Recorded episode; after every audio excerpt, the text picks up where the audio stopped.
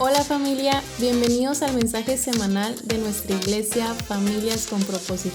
Prepárate para escuchar el mensaje que Dios tiene para ti hoy. Juan 1.12. ¿Sí?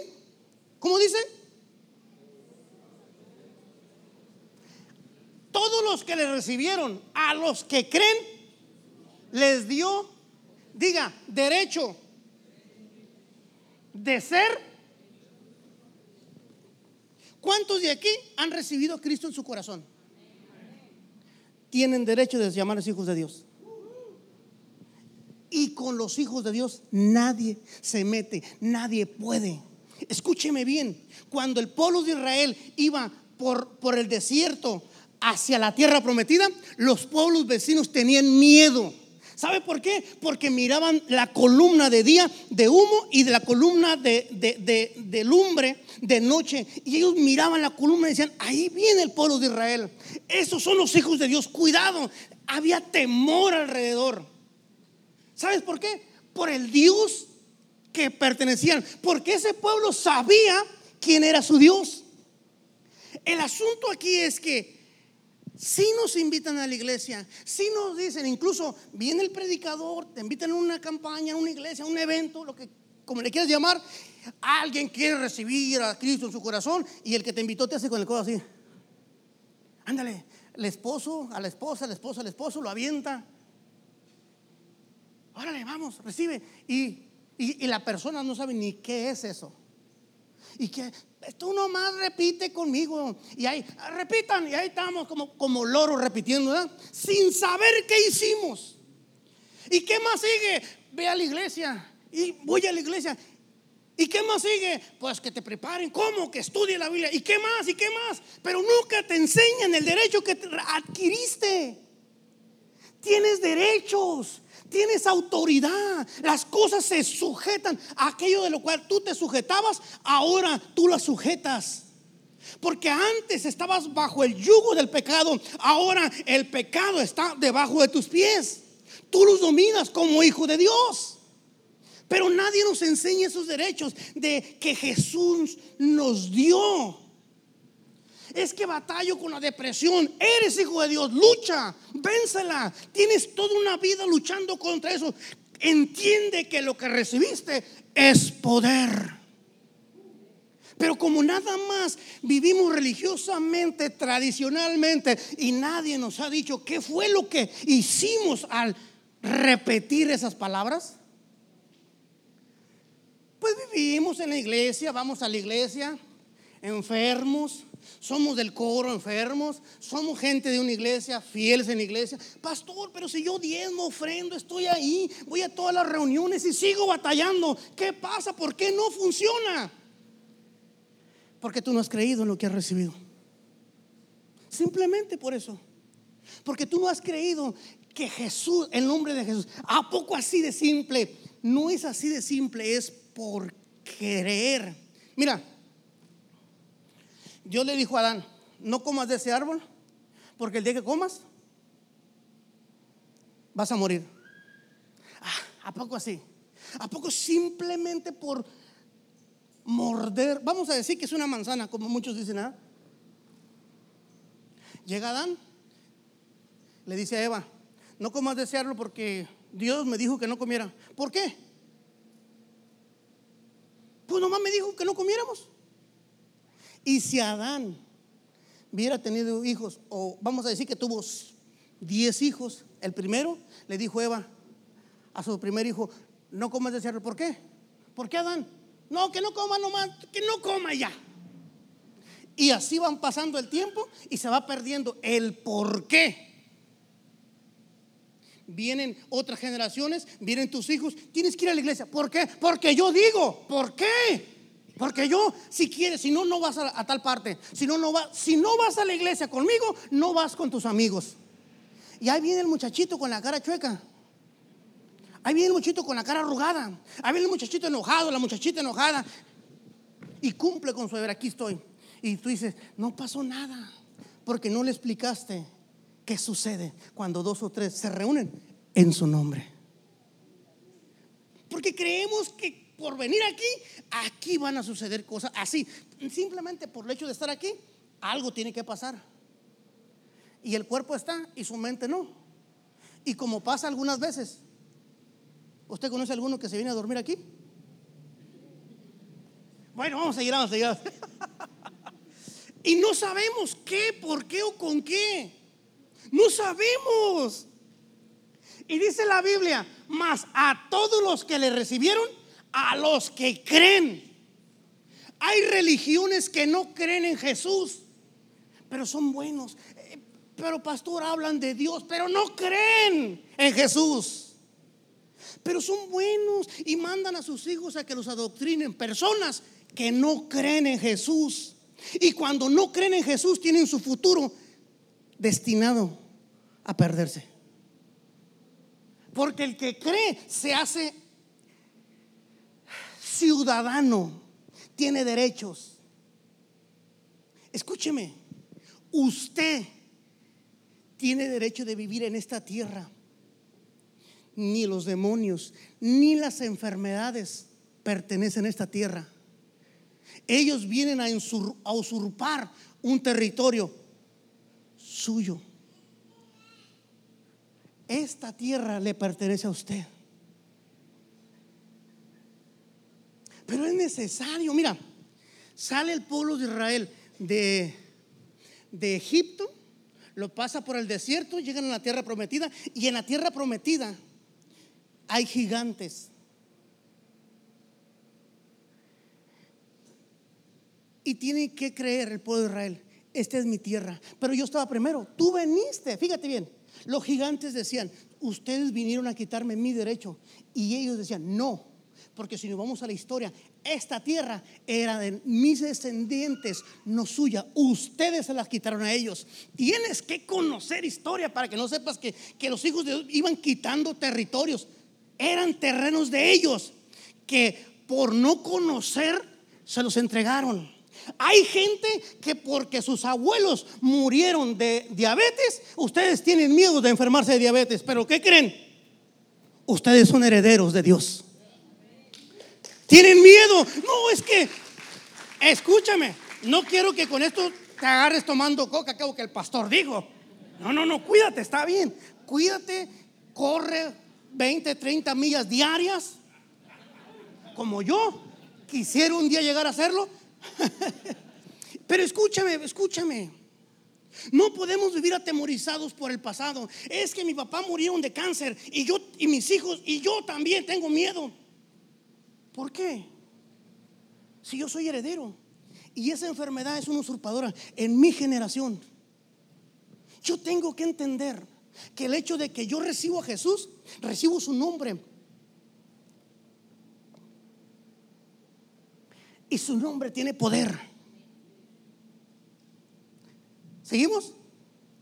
¿Quién es Jesús realmente?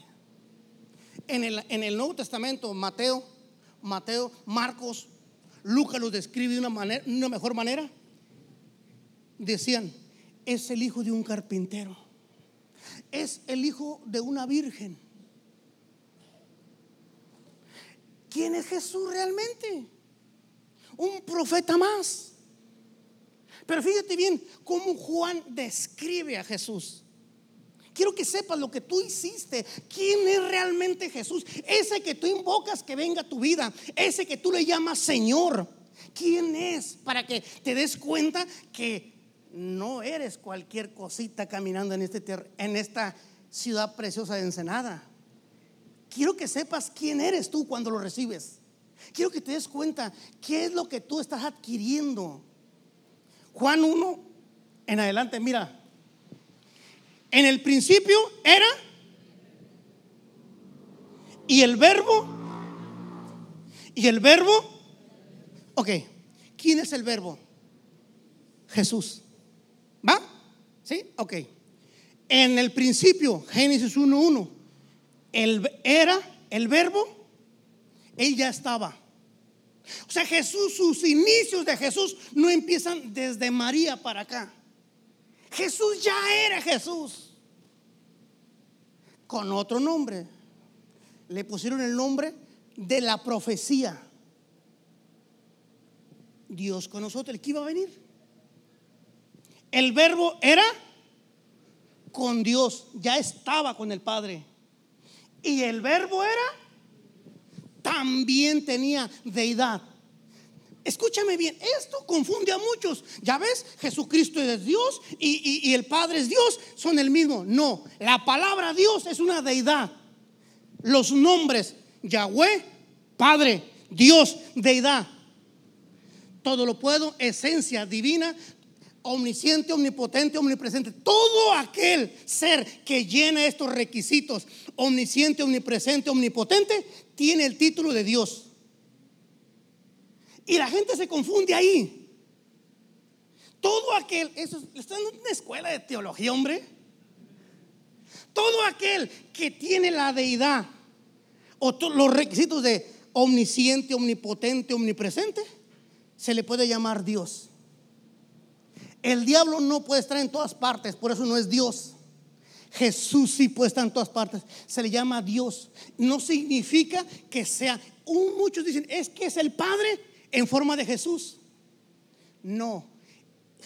El Padre tiene la deidad omnisciente, omnipotente, omnipresente. Jesús tiene la deidad omnisciente, omnipotente, omnipresente. ¿Sí? Entonces, viene desde el inicio de la creación. Él formó al mundo, Él estaba presente. Ese Jesús que tú recibiste antes de que el mundo existiera, ella era. No es un hombre que pobrecito murió en la cruz. Yo por eso, ay, chuchito, tatita. No, mis hermanos, lo que usted recibió es a Dios, a, una deidad que claro, para poder morir se despoja de su deidad para ser humano, para que pueda morir, si no, no puede morir. Por usted y por mí. Pero él tuvo que dejar su deidad. Él de, renunció a ser Dios para ser humano. ¿Sí me estoy explicando? Para que pudiésemos nosotros, primero para que Él pudiera morir y nosotros recibirlo. Pero Él era Dios, Él sabía. Vamos a seguir leyendo ese punto tan impresionante. Todas las cosas que, ¿por quién? Todo. Y sin Él nada en él estaba la vida y la luz en las tinieblas.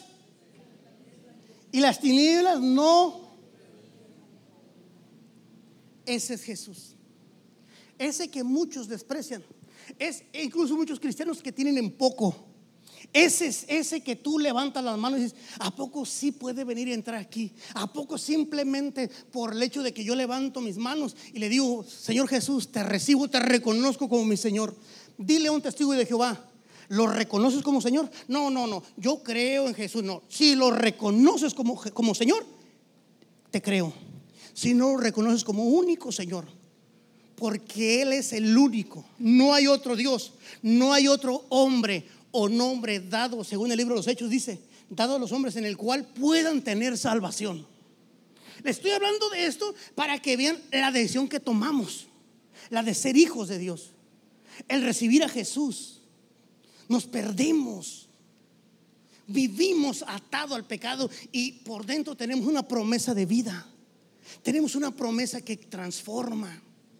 Por eso cuando invitas a alguien a la iglesia, la gente dice, pero es que yo no veo que tú creas en Él. Mira tú cómo vives. Ah, pues que es que apenas va empezando. y creemos que Jesús es así como, ah, va, a ir, va a ir mutando en mi cuerpo. No, esto es así. Dile que tiene un lado así. Esto no es de, imagínese que alguien llegue y me diga, pastor, le tengo una noticia, estoy media embarazada. Y ah, así me da de risa a mí cuando la gente dice, no, pues soy cristiano, pero pues ahí la llevo. No, no, no. Esto no es de que ahí la llevo. No quieres. Porque esto es de creer y creer y querer. Al que cree, entonces, no, no, sí creo por eso. No, no, no. No has querido. Quieres seguir tu vida ah, haciendo lo que a ti te gusta, pero también te gusta esto. Yo tuve que llegar a una conclusión. La verdad, dime la verdad, Raúl. Me ponía en el espejo. Decía, dime la verdad. Tú y yo no nos podemos engañar. Nos parecemos tanto que no nos podemos engañar. Dime la verdad. Te gustan las dos cosas. Te gusta hacer, andar ahí con los hermanos porque te sientes a gusto. Pero también te gusta el argüende acá. Pero no se lo cuentes a nadie. Es la verdad. No nos engañemos, es la verdad. De ahí inicia la bendición, viviendo en la verdad. La verdad es que me gustan las dos cosas, no sé cómo soltarlas. No sé cómo soltarlas. El mundo se lastima. La gente no cree en el Evangelio por gente como yo vivía, pensaba de esa manera. Sí, cierto. Y creemos que Jesús es, como dijo un profeta, una flor en el altar salvadora de pecados. Dijo el profeta Ricardo Arjona, Que la gente cree que Jesús es nada más para los problemas. ¿Por qué? Porque tienen tan pequeño el verbo. El verbo estaba, el verbo estaba a un lado cuando el diablo hace millones de ángeles, de millones de años cuando se convence, convence la tercera parte de los ángeles, va delante de Dios a quererse revelar contra el Padre. Allí estaba Jesús, allí estaba. Él vio cuando, cuando el diablo cayó como un rayo a la tierra. Él lo ve. Jesús, Jesús estaba cuando, cuando el Padre le dice, hagamos al hombre. ¿A quién, quién que le dijo? ¿A quién creen que le dijo el Padre? Hagamos al hombre. Pastores que pudo haber dicho una palabra, hagamos. Sí, pues tenemos un Dios loco que habla solo, ¿verdad? más loco la gente que cree eso. Le dice al, hijo, hagamos al hombre nuestra imagen y semejanza. Oh Padre, se mira precioso, se parece a ti. Uno que crea, uno que sepa que puede con, con las circunstancias. Un vencedor, un guerrero, un hombre valiente, una mujer guerrera. Mujeres chillan por cualquier cosa y son tan guerreras que ni ustedes se conocen para que usted pueda tener ese niño tuvo que haber tenido dolores terribles. Dicen los por ahí la gente que son como 20 huesos quebrados. Y a veces aguantan a un hombre porque tienen miedo que se van a quedar solas. O igual un hombre, déjame con los hombres también. son unos guerreros. Dios nos diseñó. porque Aguantamos muchas cosas. los hombres y las mujeres aguantan golpes, maltratos. Pero es un tiempo de Jesús para acá de vencer en los pensamientos. Ahí está el éxito y la derrota de las personas. Por eso el diablo le dice a la mujer, la mujer le dice al hombre y, se retira el diablo. Yo ya le dije, sembré una duda. La duda se va a encargar de que haga su trabajo.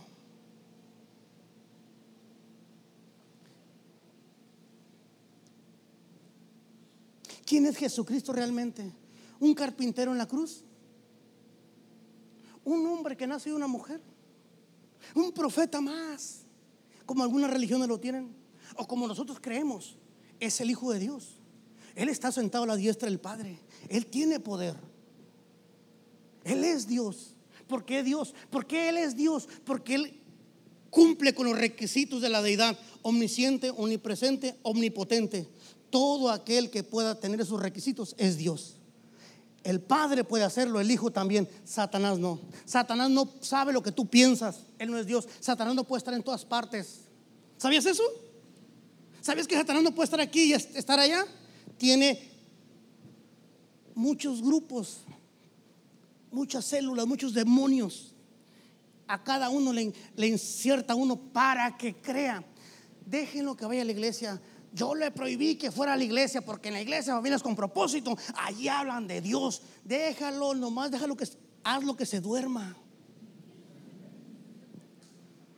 Viene aquí y el diablo le da un moquetazo por aquí.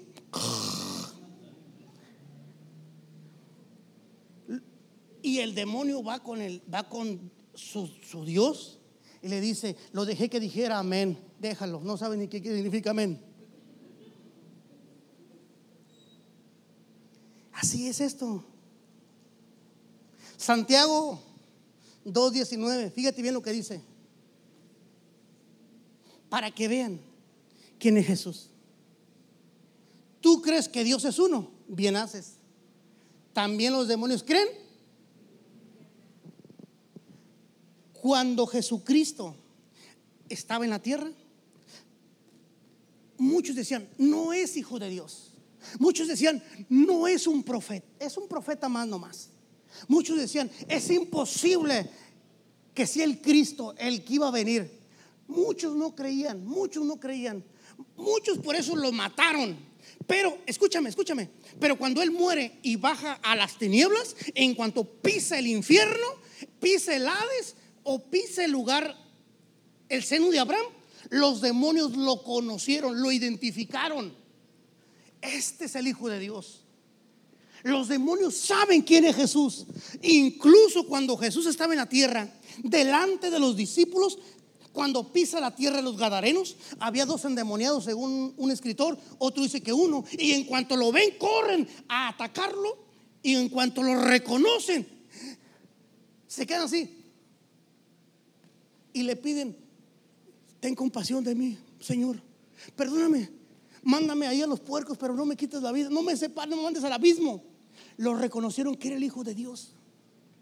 Y sabes, los discípulos creían, traían su cabeza confusa. Es que no sé si creer en Jesús. Es que yo no sé. Es que dicen, hay unas iglesias que dicen que no es. Hay otras iglesias que dicen que sí. Hay uno, el Senedrín dice, los fariseos dicen. Eh, Roma no cree en él. ¿Qué hacemos? ¿Y tú qué dices? Pedro, ¿qué dice la gente? ¿Qué dice la gente que soy yo? Le dice a los apóstoles primero, ¿quién dice que es Jesús? ¿Qué es Jesús para ti? Unos dicen que eres Elías, otros dicen que eres el Cristo, otros que un profeta. ¿Quién es? para ti Jesús? Esa es la pregunta clave de hoy. ¿Quién es Jesucristo para ti? Pastor, es que mi tía, ¿quién es Jesucristo para ti? Es que mi papá, ¿qué es Jesucristo para ti? Es que eh, los testigos, ¿qué es Jesucristo para ti? Es que el adventista, es que el bautista, es que el apostólico, eh, ¿qué es Jesucristo para ti? Es que el católico lo tiene en una cruz. ¿Qué es Jesucristo para ti?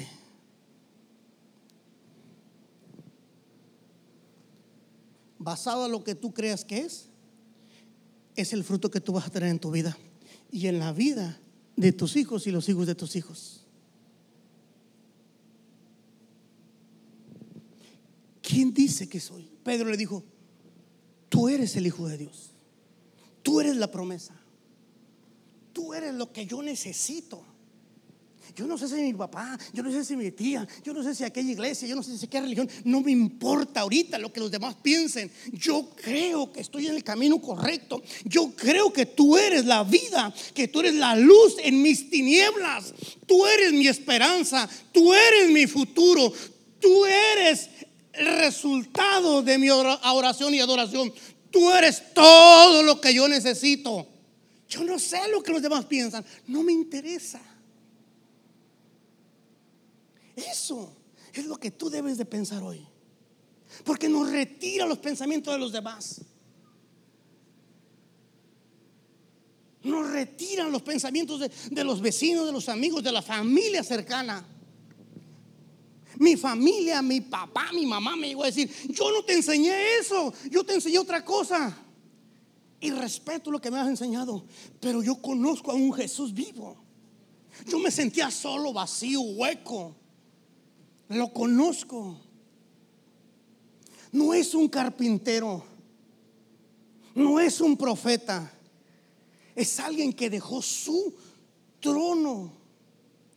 Se quitó su deidad se hizo hombre para morir por mis broncas, por mi vida, para que a mí me vaya bien. Los demonios cuando lo ven, lo conocen, lo identifican, saben que es el Hijo de Dios, saben, lo, lo, lo, huelen y lo ven dentro de una persona. Por eso cuando ven a una persona llena, de, llena del poder del Espíritu Santo, tienen miedo, corren los problemas, huyen, porque saben quién es de lo que nos lleva, de tradiciones para satisfacer la carne. Pero el Espíritu siempre anhela todos los días, no anhela un encuentro con su. La carne se queda, Espíritu que va a un lugar y el Espíritu vuelve a su, a su Creador. Ese anhela celosamente, brinca y desea encontrarse con su libertador.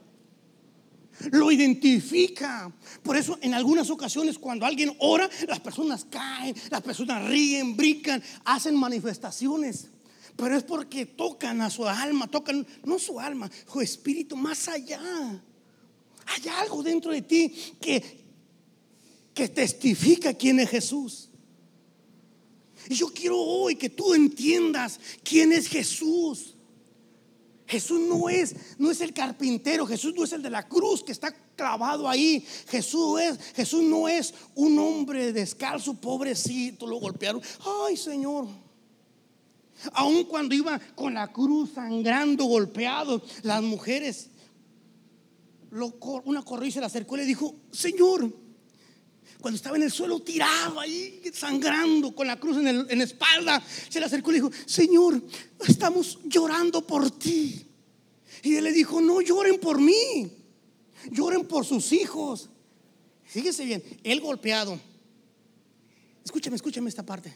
Él, él golpeado sangrentado, desfigurado su rostro de tanto latigazo, la viga en la espalda y diciéndole a una mujer, no tengas misericordia, no tengas lástima por mí, preocúpate por ti y por tus hijos, porque si esto hacen con el albo verde, que no eran con el seco? ¿Qué crees que pudo haber dicho la gente como cuando tú le das, le das a ayudar a alguien, alguien te dice, no estoy pidiendo tu dinero, no lo ocupo? ¿Hoy? ¿Por qué? Porque Jesús no permite la lástima. Y quien tiene a Jesús en su corazón tampoco anda causando lástima. Amén. ¿Cómo está, hermano? Amén, hermanito. Aquí, gloria a Dios. Tienes a Jesús, tienes la vida. Tienes a Jesús, lo tienes todo. No te hace falta nada. Eres más que vencedor, eres exitoso. ¿Por qué? Porque todo lo puedo en Cristo. ¿Qué me qué? ¿Dónde está? Adentro de ti. Si puedes. Es que yo batallo con este carácter. ¿Por qué? ¿Por qué? ¿Por qué no se lo dejas a Jesús? ¿Por qué no crees que Jesús puede dominarlo? Es que yo batallo con esta tentación. ¿Por qué? ¿Por qué no se le dejas a Jesús? ¿Sabes por qué? Porque ese carácter te gusta, esa tentación también. Por eso no lo quieres soltar.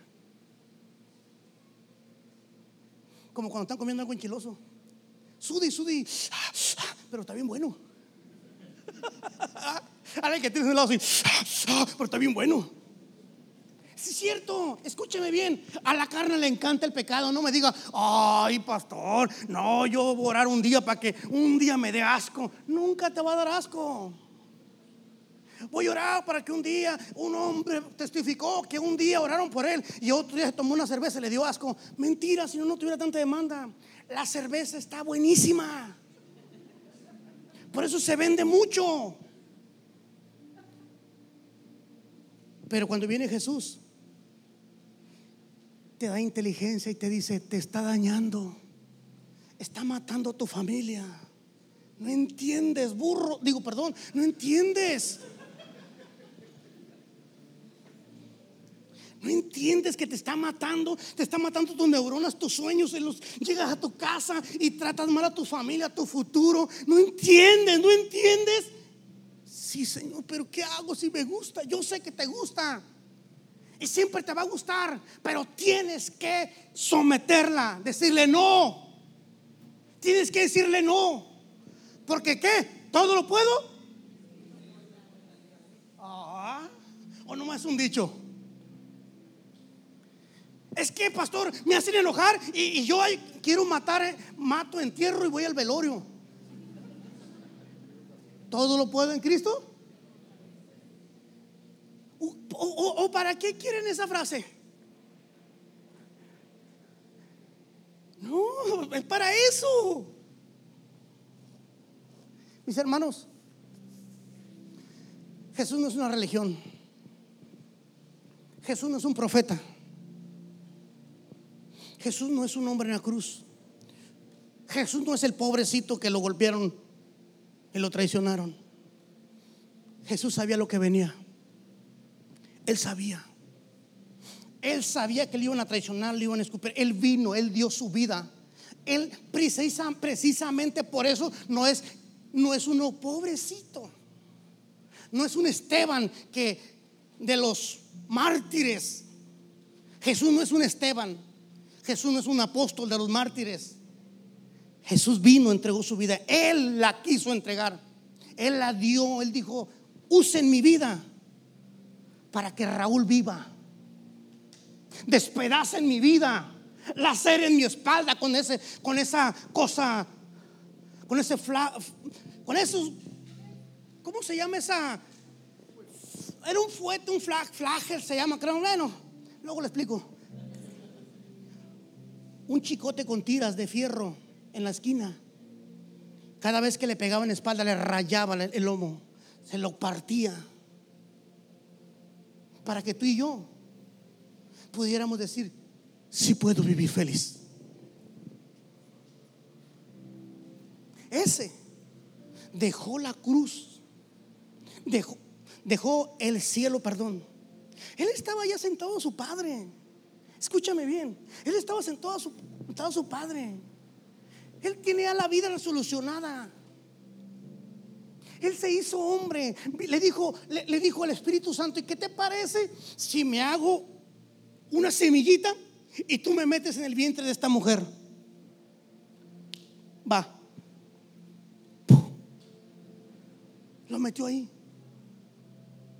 Se desprendió. Necesitas, estás dispuesto a dejar, a dejar todo. ¿Tu deidad? Sí. Por ellos. Te van a golpear, sí. Te van a escupir, te van a traicionar, se van a burlar de ti, se van a reír de ti, sí. ¿Estás seguro? Sí. Yo voy, Padre. Envíame a mí por ellos. Necesitan un sacrificio total. Necesita alguien quitarle la herencia a Satanás. Y yo se la voy a quitar, Padre. Porque yo sé lo que es tener derechos. Yo sé lo que es ser hijo. Y necesito enseñarle a mis hijos que es hijo. Por eso, escúchame, por eso, escúchame. Hay un mundo donde la paternidad, hay tanta orfandad, hay tantos huecos. Por eso en algún hogar, eh, pregúntale por ahí, te vas a dar cuenta que hay una mujer que papá no estuvo. Hay un, joven que nunca se apareció papá porque se fue a los cigarros y no volvió. Porque ah, no me ocupa, no me ocupa. Es mi hijo, no me ocupa. Eso es lo que muchos creen. Que papá no se ocupa. Y hasta el día de hoy yo sigo diciendo, Padre, te necesito. ¿Cómo quisiera oír una frase de mi Padre? Decir, ¿cómo me siento orgulloso de lo que has logrado? Para que llene este hueco que todavía sigue vacío. Aunque el Padre eterno lo llena. Pero hay una, hay una parte que solamente está diseñada para que mi papá la llene aquí. Y ahí va a estar siempre.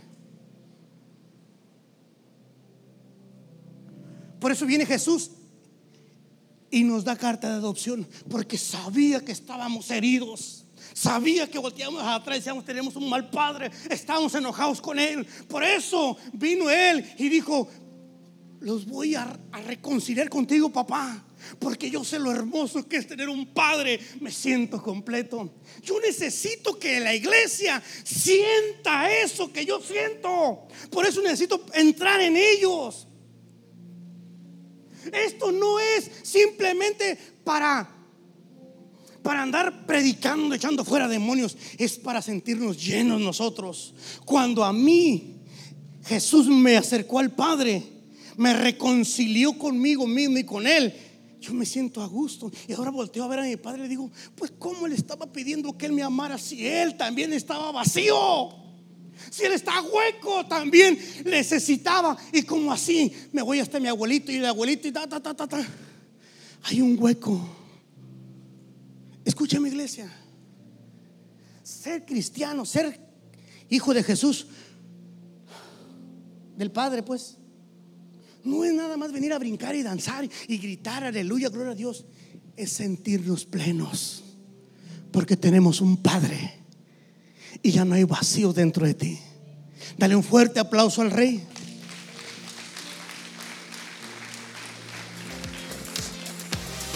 Familia, gracias por escucharnos el día de hoy. Y si Dios habló a tu vida, no olvides compartirlo. Síguenos en nuestras redes sociales. Nos vemos en la próxima.